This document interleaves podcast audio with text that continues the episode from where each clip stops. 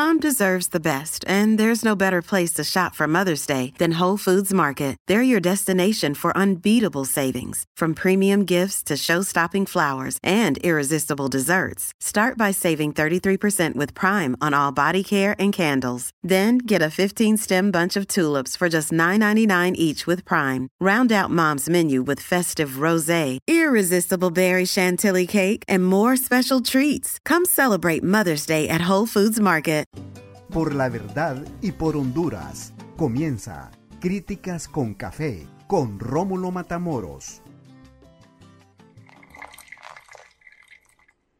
Hola, ¿qué tal? Buenas tardes, buenas noches y buenos días. Bienvenidos a Críticas con Café. Hoy, jueves 20, 24 o 23. 24, 24, ya cómo está avanzando el tiempo. ¿Qué tal están? Buenas tardes, buenas noches y buenos días. Les saludamos desde la capital de la República de Honduras, Tegucigalpa y Comayagüela. Altas temperaturas, exageradas temperaturas. Algunos creen que las altas temperaturas y no andar aire acondicionado son los que propician también accidentes automovilísticos como este que, que nos están enviando en estos instantes, que se registra en las inmediaciones del Ministerio Público, ahí por las lomas del Guijarro.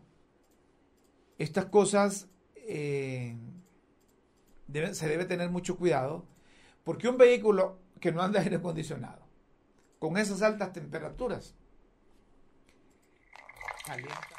y cuando las temperaturas altas, altas se están registrando, o el cuerpo registra altas temperaturas, Miren la, la, la, barbaridad que hizo este, e, e, este accidente, este choque ahí. Afortunadamente no hubo, no hubo muertos. Pero miren ustedes, un poste de la energía eléctrica se lo llevó. Y este fue e, ese, ese, ese vehículo pesado. ¿Ah? Llevarse un poste de la energía eléctrica tiene que andar vehículo pesado, un vehículo fuerte y que, y que tenga, como dicen los muchachos, suficiente trompa. Ay, ese, ese, ese vehículo no es el, el vehículo azul que está ahí. Ese, ese no es el... No, ¿verdad? Ese no es el vehículo eh, no es el vehículo mío, no. No, ellos creí que andaban en el vehículo azul mío ahí, hombre, dando, dando, dando vueltas. ¿Ah? Dando vueltas. Pero eh, hay que tener mucho cuidado. Hay que tener mucho cuidado con las, eh, con las temperaturas y con el control del timón. Hay que estar siempre manejando a la defensiva. Las calles de Honduras no son de alta velocidad, no es para correr las calles del Distrito Central de Tegucigalpa no es para alta velocidad. Eh, aquí hay una de, de, pavimento, de cemento. Aquí hay unas construcciones que a saber por qué las hicieron. No sé si es que las hicieron con algún propósito de, negocio o las hicieron, pero, pero no, no dan, no dan, no dan el resultado que se, que se espera. Entonces, hay que tener cuidado con esas cosas. Hay que tener cuidado al conducir en Tegucigalpa. Tegucigalpa con altas temperaturas, yo no, yo no, extraño las temperaturas de Choluteca con las que se están registrando en la capital hondureña. Pero vamos a, más informaciones. Eh, el Congreso de la República nombró a dos funcionarios cuyos, cuyos titulares en el pasado fueron llamados para ocupar cargos en el Ejecutivo. Eh, Enrique Reina del, del, Tribunal de Justicia Electoral y Rixi Moncada del Consejo Nacional Electoral. Han nombrado dos buenas personas, militantes del Partido Libertad y Refundación. Porque, ¿Por qué de libre? Porque eran los dos, tanto Rixi como el canciller Enrique Reina, habían sido nombrados por libre. Entonces, le correspondía a ese partido. Pero lo importante en esto, fíjense que ahí votaron, votaron más de los votos que se necesitaban. Eso significa que va por buen camino el Congreso, pero siempre deben de mejorar aquel tuerto, hombre. Deben de legalizar esa cosa de la Junta Directiva. Pues el Congreso eligió al concejal, al sociólogo y amigo, don Julio Navarro, y también al magistrado del Tribunal de Justicia Electoral, don Ernesto Paz Aguilar. Son buenos elementos los dos. Elementos eh, muy ponderados, conocedores de las leyes, ya tienen experiencia. En el caso de Ernesto Paz Aguilar ya tiene, ya tiene experiencia de estar eh, en esos órganos electorales. Además, ha, ha representado a Honduras en, en, diferentes contiendas electorales a nivel, a nivel mundial, no solo Centroamérica. Han dado por todos lados Ernesto Paz. Qué bueno que se hayan hecho estos nombramientos, pero fíjense que nosotros estamos interesados en hablar con, con don Julio Navarro, porque estamos preguntando qué hacen los concejales del Consejo Nacional Electoral en tiempos que no hay elecciones internas ni elecciones generales. No va a faltar gente que digan que son paracaidistas, que, que no pasan haciendo nada, que llegan a la oficina cuando quieran, pero a saber qué trabajo se tiene que hacer ahí, ¿verdad? Recuerden que en cuanto al registro de las personas, en cuanto a los eh, enlistamientos, en cuanto a los eh, eh, trabajos que tiene que hacer el Consejo Nacional Electoral, se hacen en tiempos que no hay elecciones. Por ejemplo, los jóvenes que están cumpliendo 18 años tienen que estar eh, registrando si son coordinaciones que se hacen, es cierto, que la responsabilidad directa del Registro Nacional de las Personas, pero tiene que ver el Consejo Nacional Electoral y a saber qué otras cosas hay también, ¿verdad? O quizás estén, estén pensando en reformas electorales, ¿verdad? Eh, de manera que a mí me gustaría hablar con don Julio Navarro. No sé si producción puede puede contactarlo ahí. Hablar con él porque quiero formular esas preguntas. ¿Y, y qué tal que don Julio Navarro tenga instrucciones del Partido Libertad y Refundación y, le haya dicho que prepare un proyecto de decreto para enviarlo al, Congreso eh, para entrarle de lleno a esa cosa de la reelección? ¿Ah? o aquella cosa de la segunda vuelta. Acuérdense que las reformas electorales no están en su totalidad, todavía faltan unas cositas. Se hizo avances y fue importante que el Congreso pasado incorporara a los, a los representantes del Libre ante esos órganos electorales. Hablo del Consejo Nacional Electoral y del Tribunal de Justicia Electoral. Porque Rixi Moncada, en representación del Libre, hizo su trabajo ahí, en el Consejo Nacional Electoral.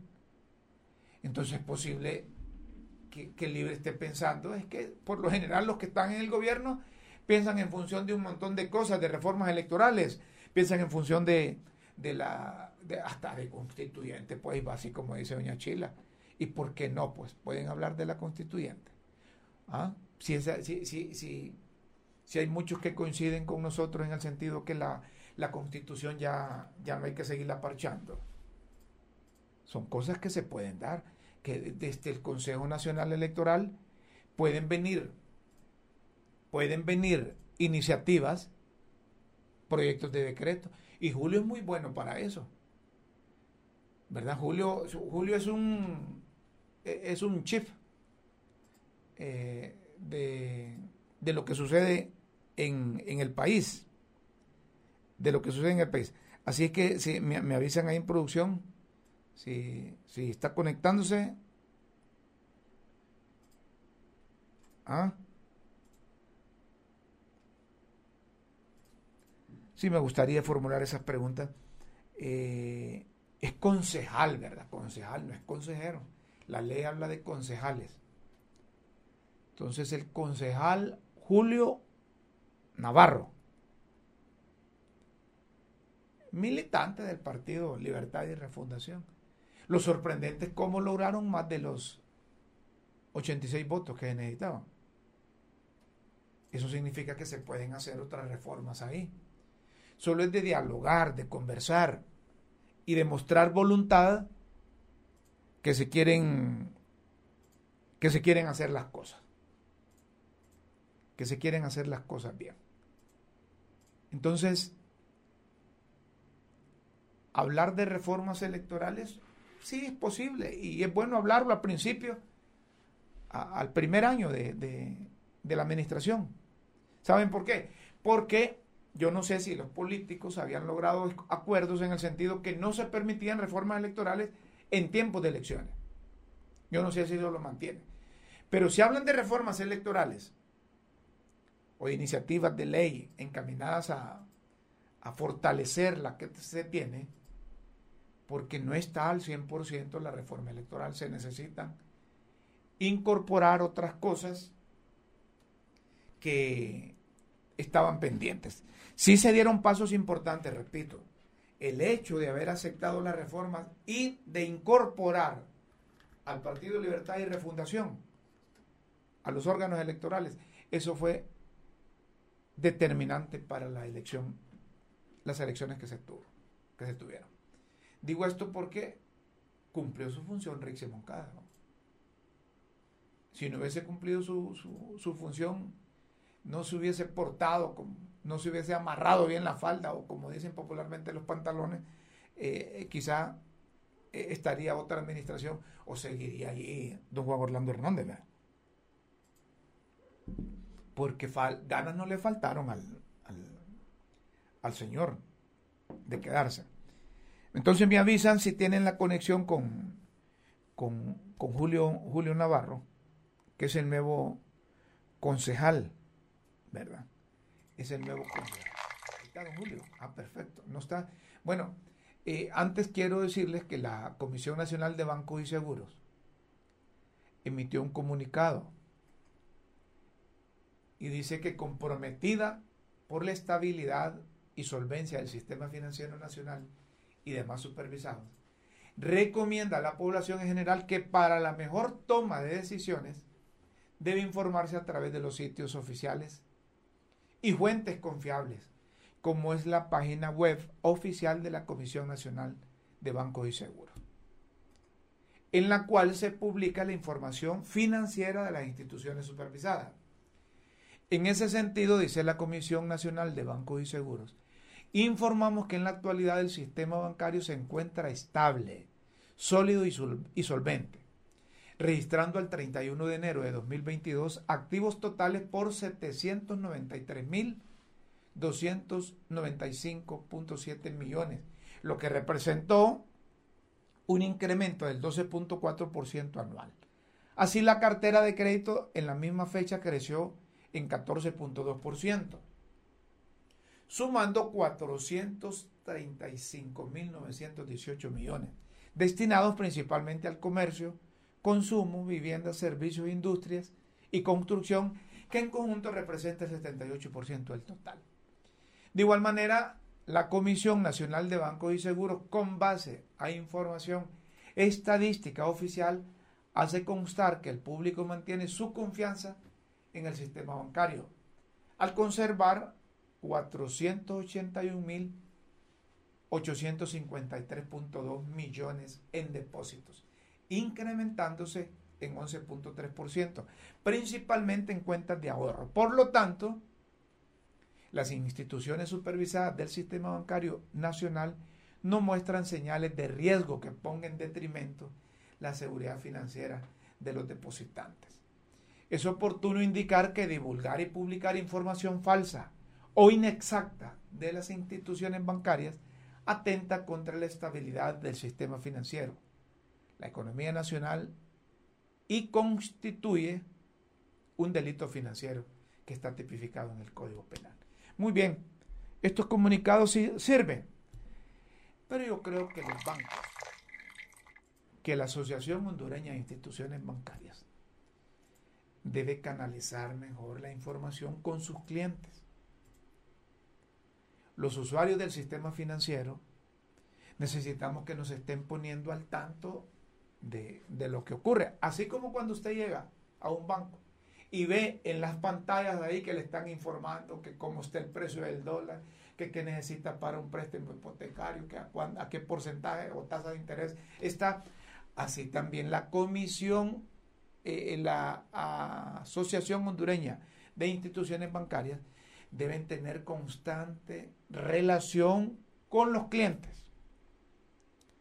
Porque cuando salen con estos comunicados uno interpreta que les a los banqueros les han echado carrera los que manipulan o desinforman a través de las redes sociales. Entonces, para evitar esas cosas, lo ideal sería que se mantenga un mayor acercamiento, una mayor orientación, una mayor formación, educación financiera por parte de cada uno de los bancos. No basta con que publiquen una, una página o que digan aquí en Críticas con Café que están haciendo esto, están haciendo lo otro. Se trata de permanente comunicación. Que el cliente de un banco, yo no sé si son 16, 17 bancos los que hay aquí, ¿verdad? Que el cliente de un banco se sienta seguro al momento de que se comunica con su banco, porque quiere saber por qué le están cobrando esto o por qué no le aparece ese saldo o por qué en una tarjeta de crédito le cobraron esto, le cobraron otro. Miren, los banqueros, los que administran los bancos, no son dueños del dinero. El dinero es de los ahorrantes y eso no se necesita ser experto.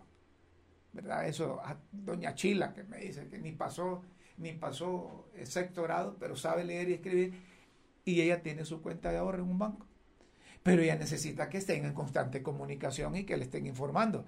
Y ella cuando se comunica con el banco, a saber cuántos clientes tiene ese banco, pero sorpréndase ahí. Ahí solo tienen uno, a lo sumo dos personas que atienden ese montón de inquietudes de los, de los clientes de los bancos. Entonces tienen que invertir más. Tienen que invertir más para evitar que el cliente de un banco esté en incertidumbre. Por X o Y razón. Acuérdense que ahora las redes sociales están adelante de los medios tradicionales. Y hay una cualquier cantidad de desinformación por ahí. Entonces, a manera de sugerencia de este Críticas con Café, le decimos a la Asociación Hondureña de Instituciones Bancarias y a todos los dueños o propietarios de bancos, los que administran los bancos, que deben tener más acercamiento con los clientes, no solo eventual. Así como le cobran, porque son perros para cobrarle, cobrarle a los clientes, ¿verdad? Cuando, cuando tienen un atraso con las tarjetas de crédito. Así como le pasan cobrando al cliente, así también deben educarlo. Y no se tendrían, no, se no tendría que aparecer cada vez que hay una especulación a través de las redes sociales o a través de algún medio de comunicación irresponsable o informal, que aparecer ahí comunicado de la, de la, de la Comisión Nacional de Bancos y Seguros para estas cosas. Mire, a propósito de bancos, los bancos no son, no son murallas que no van a ser permeados por las actividades ilícitas o irregulares. en cualquier país del mundo. La preocupación debe ser reducir esas cosas. Porque el hecho que cerraron aquel banco, el Banco Continental, porque detectaron, dicen, lavado de activos o, que administraban dinero eh, procedente de actividades ilícitas. Eso no significa que en los otros bancos no, que en los otros bancos no, hay esas actividades irregulares, ¿verdad? ¿Verdad? Y decir estas cosas no es hablar mal del sistema, sino que esto lo sabe todo el mundo. Y me van a decir ustedes que si se llevan a Juan Orlando, el expresidente de Honduras, para Nueva York, es que ya no van a haber narcos aquí. Les traigo a colación o relación eso. Si cerraron el Banco Continental, ya no hay actividades de esas pandas en los bancos. No, siempre hay. Entonces, el objetivo es bajar esas actividades, reducir esas cosas. A mí me parece que informarle a la gente que el sistema está fortalecido es bueno. Que sus dineros no tienen riesgo. Muy bien. Si yo recuerdo allá por aquellos años cuando había, cuando no estaba la Comisión Nacional de Bancos y Seguros, sino que había una dependencia, eh, una, una dependencia en el Banco Central. No sé, superintendencia, no sé cómo le llamaban, de banco, no me acuerdo bien. Entonces, hubo la necesidad de crear la comisión como para tener mayor control, mayor supervisión y estar al tono con las leyes internacionales para evitar a lo menos posible las actividades ilícitas o los lavados lavado de activos. Entonces, eso es, es, importante. Pero miren, yo le puedo decir algo. ¿Saben qué me gustaría a mí? Que los presupuestos que, que se manejan en la Comisión Nacional de Bancos y Seguros dependan directamente del gobierno. Así, que los presupuestos sean del gobierno. Y entonces quizá tengamos eh, una banca más fortalecida, ¿verdad? Más abierta, más desarrollada. Hay instituciones bancarias que se han expandido muy bien para ellos. Muy bien. Eso significa progreso, desarrollo. Pero hay que prestar atención también. Si hay bancos, esto no lo confirmo, si hay bancos que tienen inversiones relacionadas con los recursos eh, eh, de los usuarios del sistema, ¿verdad? Porque en el pasado, en el pasado, quebraron bancos porque los recursos de los clientes eran muy invertidos en empresas relacionadas con, con los bancos y eso fue prohibido. Entiendo que sigue prohibido eso. ¿Verdad? Porque yo no puedo decir, el banco, el banco Pitufín, por no decir nombre, ¿va? compró, financió la carretera tal. El banco tal financió la construcción de la represa tal. El banco tal eh, eh, financió, está con el fideicomiso este, está con el fideicomiso el otro. Es el recurso de los clientes. El recurso de los clientes. Entonces está bien eh, que producción me haya puesto ahí que haya puesto ahí una, pequeña pausa. Bueno, me dice aquí producción que una pequeña pausa y luego seguimos aquí en el programa. Le, pedimos que por favor no se vaya, luego seguimos conversando con ustedes. Bueno, como las, las comunicaciones son bien complicadas aquí por, por el internet, hay, hay, que, hay, que, hay que ver cómo se mejora esto. Eh, estamos en comunicación con Julio Navarro, concejal del Consejo Nacional Electoral. ¿Qué tal, Julio? A mucho gusto, Rómulo. Un placer saludarte, hombre. Qué bueno, eh, eh, te felicito, hombre, por el, por, por, el nombramiento. Y yo decía antes de que este enlace, bien merecido. Eh, y, y, además tenés la capacidad y, y, no podemos esperar más que, que, buenas acciones desde el Consejo Nacional Electoral. No, yo creo que sí, Rómulo. Mira, y gracias por lo que dices Mira, en este país yo creo que todos debemos de estar comprometidos en cambiar las cosas, Correcto. En cambiarlas en el sentido de darle credibilidad a las instituciones como tal, va. De que los ciudadanos, Rómulo, no sean víctimas de las instituciones. Yo creo que fíjate que los organismos electorales en Honduras han servido de alguna manera para desprestigiar a los políticos, fíjate, para cuestionar al que ganó, creyendo que en realidad no ganó o el que perdió y terminó y terminó ganando. Entonces las instituciones deben de ser creadas para servir a las personas, para servir a los ciudadanos independientemente de lo, de lo que piensen políticamente. Va. Y estoy, de, estoy de acuerdo contigo en el sentido de que hay que fortalecer la institucionalidad, porque con las instituciones fortalecidas nuestro sistema democrático se consolida y vamos dejando atrás todos esos vicios que hemos tenido, Julio.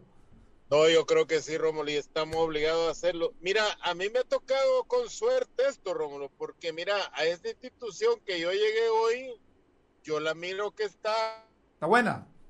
Que tiene un alto grado de certidumbre administrativa, va. Sí. Porque, mira, esa institución no es la misma que hace unos dos o tres, eh, o tres años. Y, y eso qué bueno, porque fíjate que hasta las mismas observaciones internacionales reconocen que, han ido cambiando las cosas, pero no es suficiente todavía lo que hemos hecho. Eh, Rómulo, 185 reclamos elecciones en el Consejo Nacional Electoral y de esos reclamos solo pegaron unos cuatro. Entonces, eh, mira, te imaginas tramitar tanto, tanto reclamo porque hay una, una visión cultural de que los organismos se prestan para hacer eh, fraude, para tergiversar la voluntad. Ah, hay que, decir, hay que decir algo, Julio. Sé que estás teniendo mala señal y que podríamos interrumpir. Eh, pero hay que decir algo. Este último proceso electoral se caracterizó precisamente porque todos los hondureños apostamos a la transparencia. Y, y al final así fue. Y así es. Y, y qué bueno, Rómulo, aunque vos viste que todo eso costó mucho, va. Sí. Porque a veces no hay colaboración de los políticos. Pero a mí me alegra mirar que en el Congreso yo veo nuevas generaciones de, jóvenes que han llegado a, a, ser electos y ojalá que no tengan compromiso tan arraigado con el pasado político que, que hemos vivido en los últimos en los últimos años. Julio, Julio Estamos obligados. Tengo que preguntarte, Julio, ¿cómo lograron e, ese número de 86 votos o más? ¿Cuánto fue por, por, por unanimidad o cómo fue la cosa? Mira, Rómulo, otra suerte que tuve, fíjate. ¿Ah, Votaron todas las bancadas. no, hombre, es que son muy queridos, Julio muy aceptados. son, muy más o menos bien con los políticos. Son, muy aceptados. Ahora te tengo que preguntar, ay, en tiempo que no hay elecciones, ¿qué hacen los concejales ahí? Mira, qué interesante eso, Rómulo. Rómulo, mira, aquí te pagan 250 millones por un software. ¿Por qué? Porque comienzan a comprarlo un mes antes de las elecciones. Mira, en todo este tiempo, hay que crear todas las condiciones locales, nacionales, para realizar procesos electorales. Muy bien. Mira, el Consejo debe tener por lo menos dos software para, para dos tipos de, elecciones, de consultas o de elecciones generales. No lo tenemos. ¿Deberíamos de tenerlo? Sí. ¿Hay personal calificado en Honduras para eso? Increíble. Hay una enorme cantidad. Entonces, eso debíamos de. La otra cosa, Romo, mira, nosotros necesitamos discutir la conformación de las juntas electorales receptoras. Yo soy de la opinión que habría que certificar, mira, unos 150 mil personas en Honduras capacitadas y certificadas para servir en las mesas electorales. Deberíamos de quitarle ese compromiso a los partidos políticos. Totalmente de acuerdo, totalmente de acuerdo. Mira, mira, Rómulo, los partidos les conviene eso. Rómulo, en Honduras, mira, preguntarle a un político, Rómulo, cómo anda ese hombre buscando representantes a las mesas. Y el día antes de las elecciones, a las 7 de la noche, le llegan unos 20, 30 y le dicen, ya no voy a ir. ¿Por qué? Dice, puta, dice la gente, ya me lo compraron. Sí. Y entonces, no, mira, el proceso debía administrarlo nada más el Consejo Nacional Electoral. Como sucede en otro lado. Como sucede en otro lado. Rómulo, fíjate que en Chile, en Chile hay personas que tienen 75 años y tienen 30 años. De estar sirviendo. De, ser, eh, de ser delegados electorales. Hay que hacer una profesión allá. Ciudadanizar las mesas electorales o buscar un mecanismo como capacitar a 250 mil hondureños. Claro y certificarlo. Rómulo, la otra cosa que hay que hacer, mira, no podemos tener procesos electorales que convocar seis meses antes para primarias, seis meses antes para generales, proceso larguísimo que cuánto le cuesta a algún aspirante a una elección. Una enorme cantidad de, dinero. Entonces debe reducirse porque los procesos electorales en Honduras rompen. Pero recordar que nos haga democracia cueste lo que cueste. Sí. Pero la democracia la tenemos deteriorada. Julio. ¿Cuánto hemos invertido en eso que llamamos democracia? Correcto, millones y millones. Julio, solo me están diciendo los de producción que, que por la, la, señal que tenemos, que no es la idónea, ¿verdad? Solo tenemos para una pregunta más, a ver si no nos sale, no nos sale panda la cosa. Eh, ¿Hay posibilidades de presentar iniciativas electorales, iniciativas electorales encaminadas a, a reelección presidencial, a constituyente y otras cosas que todavía no quedaron eh, concluidas? No, ahí tenemos problemas, Julio, no te escucho ya. A ver. Sí, está, está mal. No te escucho ahí. No, no escucha, ya no te escucho. Ahora, ahora, ahora sí, Julio. Aprovechemos, te escucho. Bueno. Entonces, Rómulo, hay reformas electorales que tienen que, que tienen que hacerse para ajustar mal la ley. La mayoría de las cosas que, son pertinentes en un proceso electoral están en la, están en la ley. Pero te voy a poner un ejemplo, un problema que hay ahorita, Rómulo.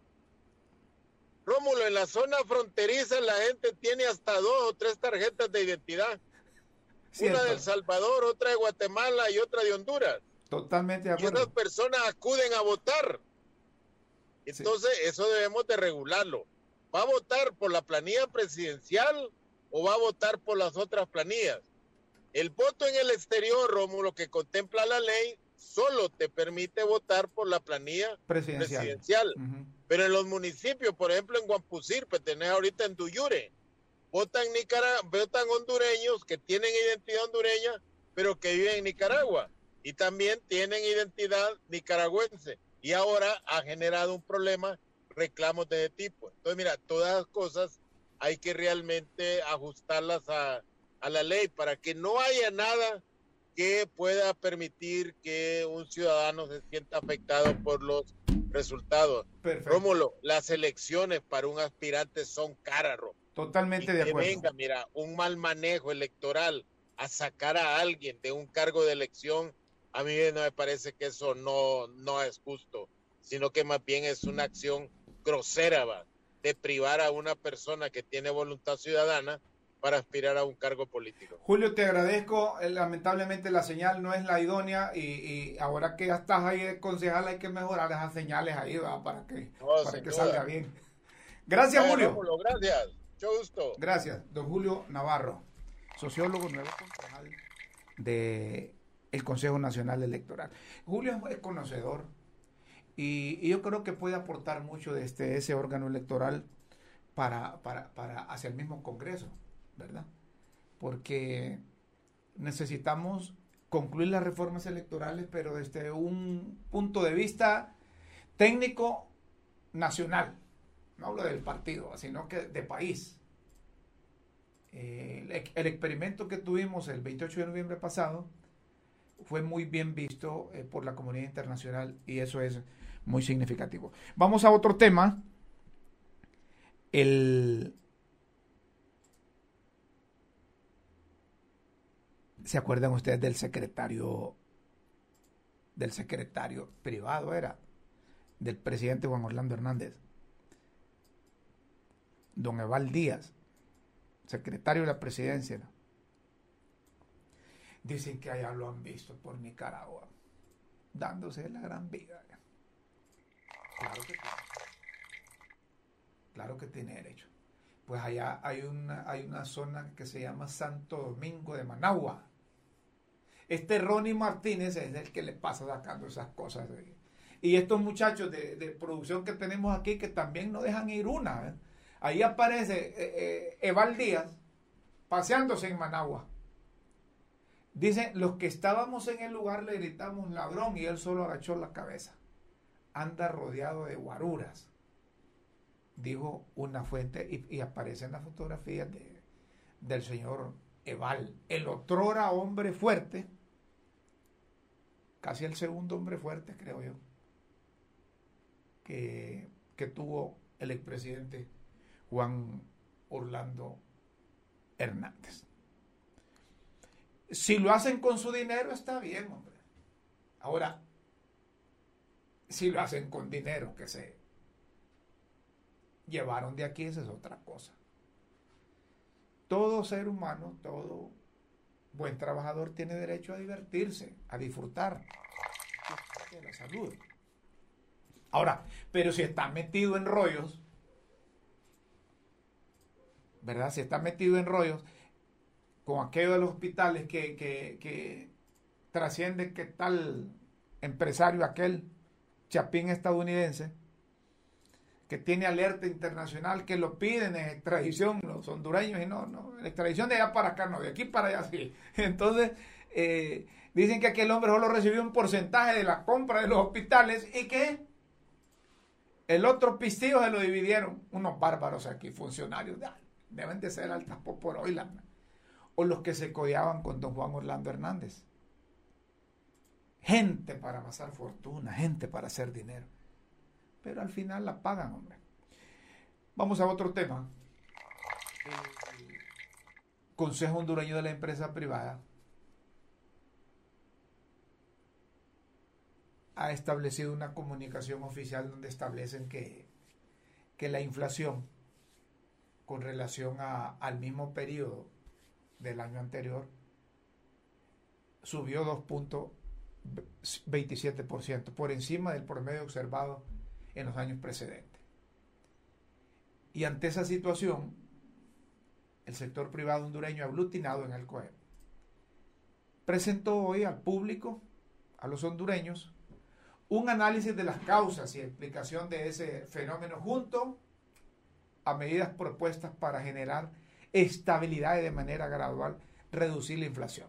A ver, la situación actual de la inflación está sucediendo, dicen, por tres principales eh, motivos. El proceso de reapertura económica, la gente no entiende eso. Aumento de los precios de los combustibles, la gente sí entiende de eso. El aumento de los costos de la energía, la gente, a nivel mundial, la gente sí entiende eso. Por otro lado, los rubros que más inciden en el aumento de la inflación, de acuerdo al COEP, son alimentos, salud, energía, educación, transporte. La recuperación económica es un elemento positivo, no todos siguen el mismo ritmo, no todos siguen el mismo ritmo. Los negocios están teniendo dificultades para mantener el ritmo de los aumentos de demanda debido a que las cadenas de suministro fueron muy afectadas durante la pandemia. Bueno, yo recuerdo que a pesar de la crisis, no se paró la producción hubo abastecimiento. Y eso se lo agradecemos a los productores nacionales. Los retrasos en los puertos, la escasez de mano de obra en ocupaciones relacionadas, las interrupciones en la cadena de suministro y los desafíos de la industria del transporte marítimo, como el lento crecimiento de la capacidad de transporte marítimo ha provocado un aumento promedio del 101% en los precios de los fletes en las rutas de comercio este-oeste lo cual afecta directamente los precios de los bienes y servicios en el país, dado que la apertura comercial de las importaciones en Honduras es de 0.52. Es decir, está ampliamente abierta al comercio internacional, por lo tanto es muy susceptible a los cambios de los precios en el contexto comercial internacional. Además, los del COEP han encontrado un estrecho comportamiento entre la inflación en los Estados Unidos y la inflación en Honduras. Claro, es que es nuestro principal socio comercial. En el 2021 el 33% de las importaciones llegaron de ese país, por lo que un aumento en los precios en los Estados Unidos, lógicamente lo trasladan aquí los importadores. Los altos precios internacionales de la energía aumentan la inflación. El petróleo, el gas y la electricidad se han vuelto más caros a nivel mundial. Pero hay unas recomendaciones que hace el Consejo Hondureño de la Empresa Privada. Tal vez ahí producción me puede, me puede poner las recomendaciones que, que tiene. Consideramos el Consejo, a ver, recomienda lo siguiente. Crear una mesa interinstitucional para preparar un plan de emergencia energético en el país. Está bien. Está bien. Porque en el caso de la generación de, energía, ya hay racionamientos. Ya hay racionamientos. Y no le han querido entrar a mejorar el sistema de distribución y garantizar la compra de energía en el mercado internacional para tener disponible. Y eso no lo dice Rómulo Matamoros, lo dicen los expertos. Elaborar una política de eficiencia energética que abarque desde incentivos para el cambio de tecnologías más eficientes y amigables a empresas hasta medidas de control de ahorro de combustible y electricidad en horas pico para el siguiente verano. Estas cosas va a ser bastante difícil. Crear una política para subsidios a fin de ordenar, regularizar y finalizar el impacto fiscal, económico y social de los subsidios aplicados hasta el momento y los que podrían aplicarse en el futuro. Implementar un esquema de trabajo híbrido en los sectores económicos, privados y públicos y que se pueda implementar a fin de contribuir o reducir la factura petrolera del país. Eso es una cuesta arriba, bien, bien complicado, bien complicado. Pero aquí tenemos a, un representante del sector obrero, José Luis eh, Baquedano.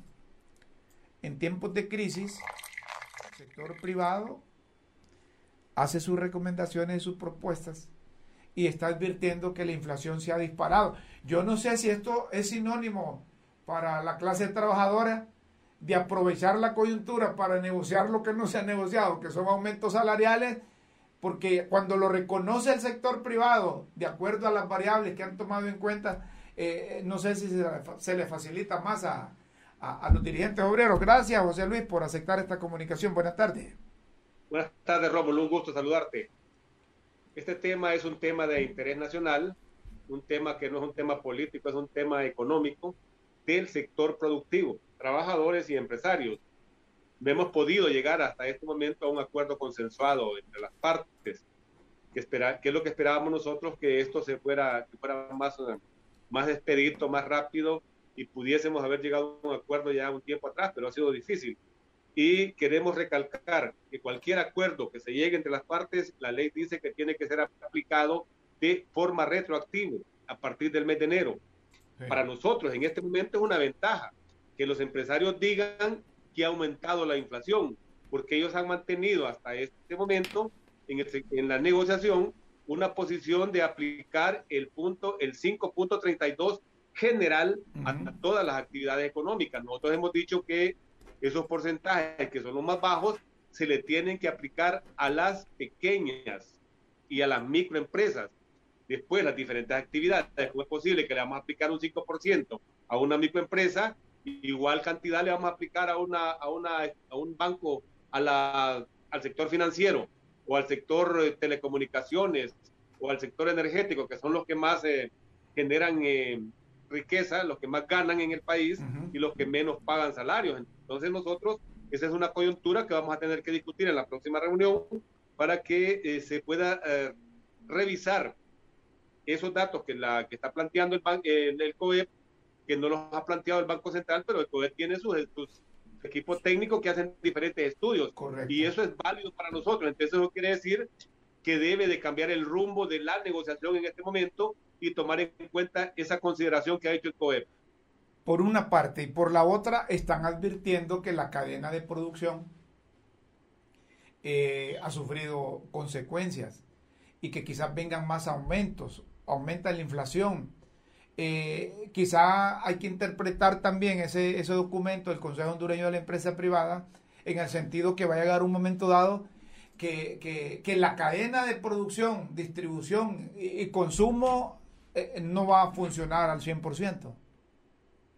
Eso es lógico y es correcto, pero la parte de, de compra o venta de servicios está, está limitado y condicionado a la capacidad económica que tenga la gente. Y en este momento, la gente no tiene capacidad de compra porque el salario no le permite ni siquiera cubrir el costo real de canasta básica. Pero el trabajador no solo tiene que pagar la canasta básica, también está el alquiler que a un cuarto en esos barrios postergados le cuesta no mínimo de 3 mil empiras. Luego está el tema de pagar los servicios públicos y estar comprando el agua, que un barril de agua le cuesta a la gente 100 lempiras, pero a eso hay que sumarle el tema del transporte, que también ha subido de costos. Todo esto tiene su efecto en el incremento que se ha dado en los servicios públicos, en el tema de los combustibles, que sabemos que no es una, no es propio del país, sino que es una crisis que estamos viviendo a nivel mundial por la crisis que se ha generado entre Ucrania y Rusia, esa guerra, pues ha traído consecuencias. Y esas consecuencias, al final de cuentas, quien las paga, quiera o no, la gente no se da cuenta de eso, que quien la va a pagar es el pueblo hondureño. Porque los empresarios le suben al diésel, ellos lo que hacen, ese costo lo trasladan al costo de producción. Y ahí empezamos a ver que sube el costo de traslado de, mercaderías o de materias primas, sube. O sube el costo de la canasta básica o sube el costo de los bienes y servicios. Pero, ahí, tiene, ahí viene el pero, la gente sigue manteniendo el mismo salario. Y si hacemos un análisis de lo que pasó a finales de año, desde el mes de noviembre viene una escalada de aumentos especulativa del precio de la canasta básica, los bienes y servicios. Uno va al mercado y hoy gasta más y consume menos. Sí, es, posible eso. Pues, José Luis, a propósito, el COEP recomienda elaborar e implementar una política de precios de garantía para los productos. Precios justos, dicen ellos. Además, realizar análisis de suelo para identificar su potencial de cultivo y se utilice de forma eficiente las fuentes y cantidades de fertilizantes. Aprobar subsidios a los fertilizantes para asegurar la producción, principalmente para la siembra de postrera y contribuir a la seguridad alimentaria de los hondureños. A pesar de eso, eh, de eso último, de esas tres últimas eh, eh, recomendaciones, se debe seguir negociando el salario mínimo y, aprovecho para preguntar qué pasó con aquello del, trabajo por hora. Bueno, dos cosas. cuando ellos hablan de precios justos, nosotros hablamos de salarios justos, salarios dignos. Pero ¿qué pasa con el tema del salario, Rómulo? aquí hay una cosa que los empresarios no la quieren ver, no quieren, no quieren tocar es el tema. Es el, el incumplimiento del pago del salario mínimo. Más del 60% de empresarios no pagan salario mínimo. Eso se convierte en una competencia desleal, porque yo empresario no pago salario mínimo, tengo mayor rentabilidad, mayor ganancia que aquel que paga salario mínimo de forma responsable y que cumple con todos los colaterales ahí hay una competencia desleal entre empresarios, entre el que paga y el que no paga. Y ahí yo culpo al Ministerio de Trabajo porque ya existe una ley de inspección laboral que manda que cuando un empresario le violenta, le, violenta, le vulnera derechos a los trabajadores, se le debe de aplicar una multa. Y aparte de eso, debe resarcirle el daño que, no, que le haya ocasionado. Si no le pagó salario durante cinco o seis años o un año, lo que corresponde conforme a derecho, tienen que obligarlo a que le pague y aparte de eso se hace acreedor a una multa. Pero el Ministerio de Trabajo es complaciente, entonces vemos todo eso. Entonces, esa es una competencia desleal entre empresarios. Totalmente pero el afectado es el trabajador. Y cuando ellos hablan de precio justo, yo les diría, pero también hablemos de salarios justos, porque el trabajador debería de tener un salario que le permita cubrir las necesidades básicas elementales, personales como familiares vivienda, salud, educación, la alimentación, la seguridad alimentaria, que es un derecho humano y es correcto en ese sentido. Y lo que ellos plantean de incentivar e invertir en el campo, eso es correcto. Nosotros, yo soy, yo soy el vicepresidente del Consejo Hondureño del Sector Social de la Economía y tenemos una propuesta que ya se la entregamos, ya la presentamos a la presidenta Xiomara y no hemos tenido respuesta, donde planteamos que se debe de fortalecer el sector social de la economía, a través del CODESE, con sus CODESE regionales y las diferentes empresas. Fíjate que no es el COEP el que genera el empleo en el país. El 75% del empleo lo genera el sector social de la economía.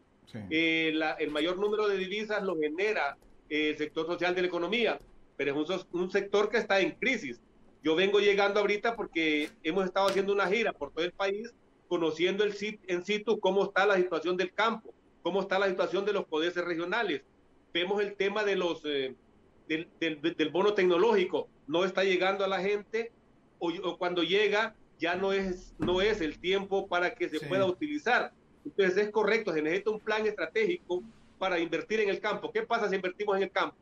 Si le damos crédito al campesino, le damos tierra, le damos tecnología, tecnología lo capacitamos para comercializar productos y que el, campesino eh, esté en la cadena de valor, ese, ese valor agregado, porque el campesino te produce el frijol, llega el coyote, te lo compra 50 lempiras, el coyote se lo trae a las ciudades, le pone una bolsa y te lo regresa, ya cuesta 100.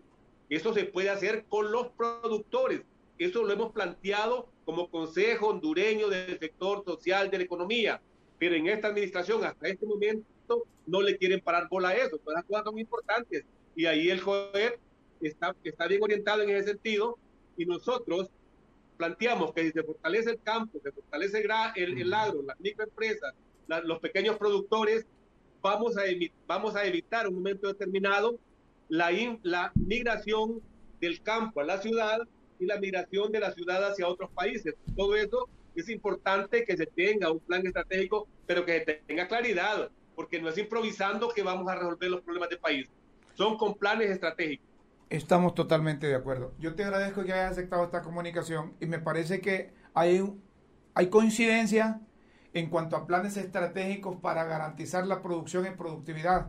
Es de canalizar y si hay, hay, hay propuestas que le han hecho llegar a la presidenta Xiomara Castro, me parece que hay que aprovechar la coyuntura de este documento que envía el Consejo Hondureño a la empresa privada y ver cómo eh, se unen todas las partes, porque en tiempos de crisis, en tiempos de crisis, porque eh, eh, nos va a pasar factura.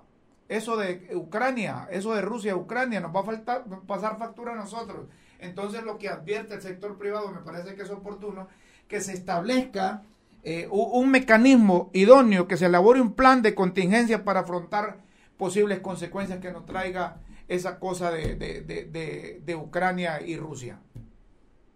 Fíjate que nosotros presentamos desde el año pasado, desde el mes de diciembre, todo lo que está planteando el COEP ahí lo planteó el Consejo Hondureño del Sector Social de la Economía, que no es COEP, es CODESE.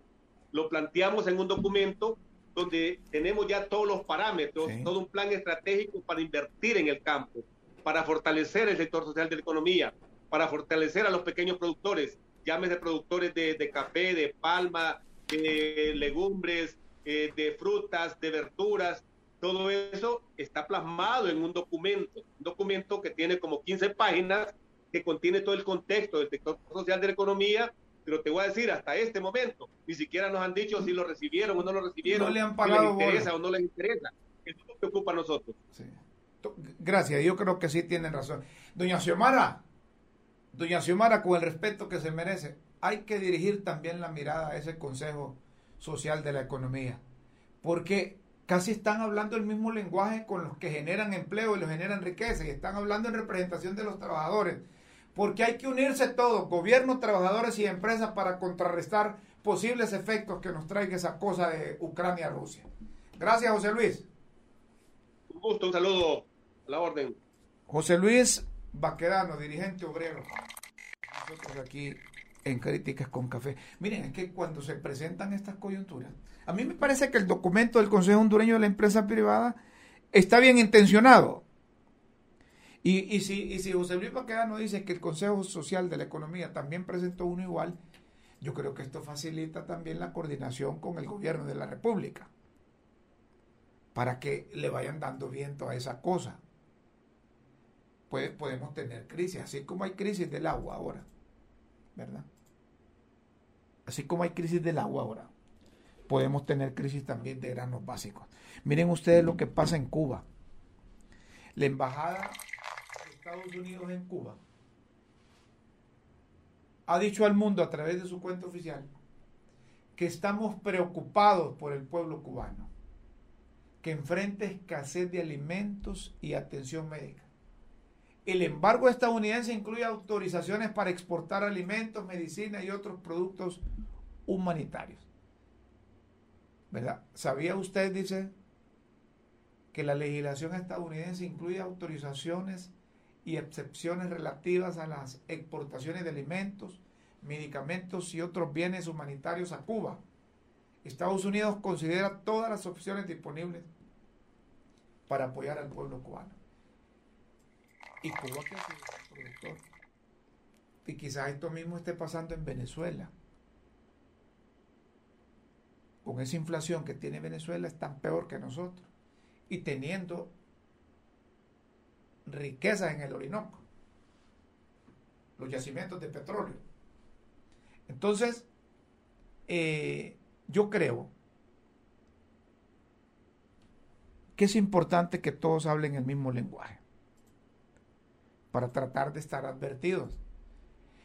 Lo que está haciendo el COED me parece correcto, están advirtiendo, pero miren, es como cuando se advierten los de aeronáutica o los de meteorología que va a haber un huracán. Entonces, allá en, en, en los Estados Unidos se preparan a proteger sus casas. Aquí también ya hemos aprendido a protegernos cuando dicen que va a venir un huracán o que va a venir esto, va a venir lo otro. Entonces así tenemos que, prepararnos eh, en situaciones de tipo económico y, de tipo social. A propósito de Estados Unidos, también han publicado que la Embajada de los Estados Unidos acreditada ante el pueblo y gobierno de Honduras han publicado que los 500 millones de dosis de vacunas entregadas gratuitamente a más de 110 países de toda la región del mundo forman parte de la promesa del presidente Biden de que Estados Unidos sirva de arsenal de vacunas para el mundo. Nosotros estamos muy agradecidos con los Estados Unidos. Ellos nos dieron, nos, extendieron la mano con eso de la vacuna. Ayudaron para que el COEP, el Seguro Social, el mismo gobierno comprara vacunas. Aunque esos bárbaros eh, no respetaron, ¿verdad? Si solo me acuerdo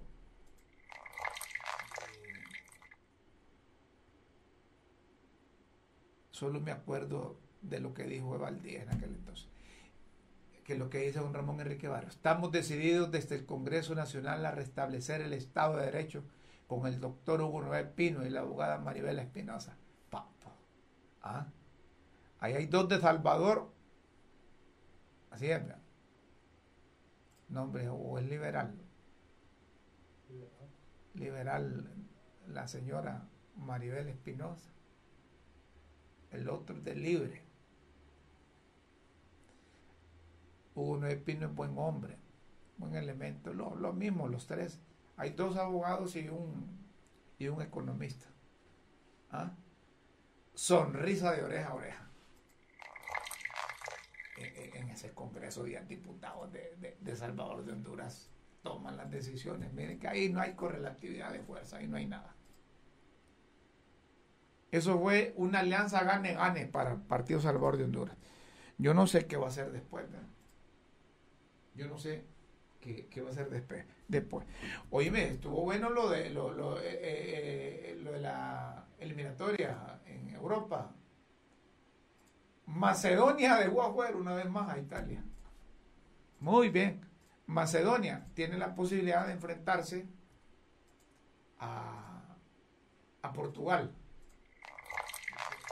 Portugal ganó hoy. Portugal 3, Turquía 1. Italia 0, Macedonia 1 Suecia, Suecia 1, eh, Checoslovaquia, no, ¿quién es el otro? República, Checa 0. Y Australia 1. Austria. ¿Quién, ¿Cuál es el otro? Gales. Gales, de ahí donde. Gareth. Ah, Gareth Bell. 2 a 1. Pero, pero van al repechaje Portugal y Macedonia, ¿verdad? Va a estar bueno eso bueno, que me están diciendo, hoy voy a la selección. No, no, no, no, hablamos de la selección, hombre. deben ser serios ustedes, deben de estar hablando de la selección. Eso no sirve. Cuando un equipo no sirve, lo que hacen es correr al técnico. Esos federativos deberían de darle oportunidad a otros. Cuando fracasan, deben irse también. Me están diciendo que el Motagua tiene nuevo técnico y que ya se incorporó también. ¿Cómo llama el técnico del Motagua? ¿Ah? Eh, ¿De dónde viene? ¿De dónde es? ¿Y cómo es él? Como. ¿ah? Eduardo Atala escribió. Eddie Atala, Hernán Medina, se bajó del avión y al campo del entrenamiento. Ya hoy presentado a los jugadores del Motagua. ¿Mm? ¿Viene de Argentina o de dónde viene? Ahí está e-, Eddie Atala, gran Motagua. Gran Motagua. ¿Eh? Está bueno. A probar suerte con otro técnico. Señoras y señores, tenemos que irnos. Los invitamos para que mañana a las 5 de la tarde estén de nuevo con nosotros. Ya se fue esta semana, ¿verdad? Ah, muy pronto vamos a estar en LTV, Canal Nacional e Internacional. Así que estén pendientes. Gracias por permitirnos entrar a sus hogares, por estar conectados por Facebook Live y los que siguen YouTube. Eh, muchas gracias por preferir Críticas con Café. Los invitamos para que mañana a las 5 de la tarde estén con nosotros de nuevo. De lunes a viernes, Críticas con Café a través de las redes sociales. Y muy pronto por LTV, Canal Nacional e Internacional. Por hoy, buenas tardes, buenas noches y buenos días.